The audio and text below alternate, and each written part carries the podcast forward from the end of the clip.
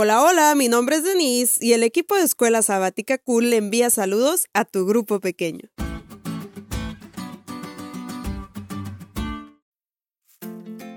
Feliz sábado chicos. Hoy me siento particularmente feliz porque estamos un sábado más cerca de que Jesús reúna el grupo pequeño más grande de la historia, el grupo de los redimidos.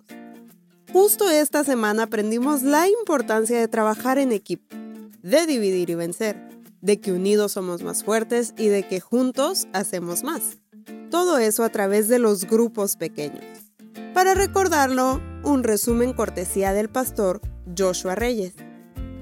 Número 1. El objetivo final de nuestros grupos pequeños debería ser ganar almas.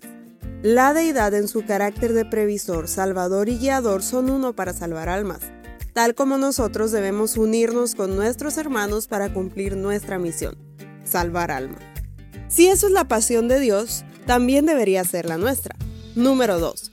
Dios usa los grupos pequeños para impactar a una nación. En las reuniones de grupo pequeño se aprende a ministrar de forma más efectiva. Jesús lo demostró al elegir a 12 hombres que educó espiritualmente y que enseñó a impactar naciones. Tan es así que hoy tenemos el privilegio de oír este podcast. Número 3.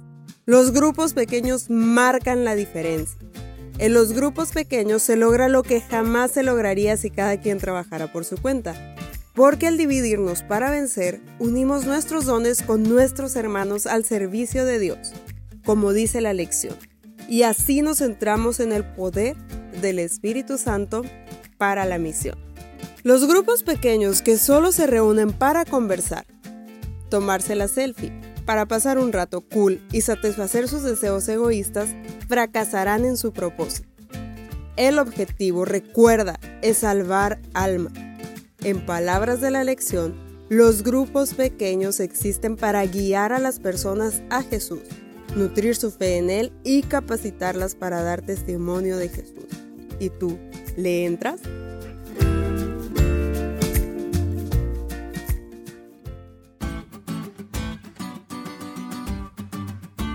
¿Te diste cuenta lo cool que estuvo la lección? No te olvides de leerla y compartir este podcast. Es todo por hoy, pero mañana tendremos otra oportunidad de estudiar juntos.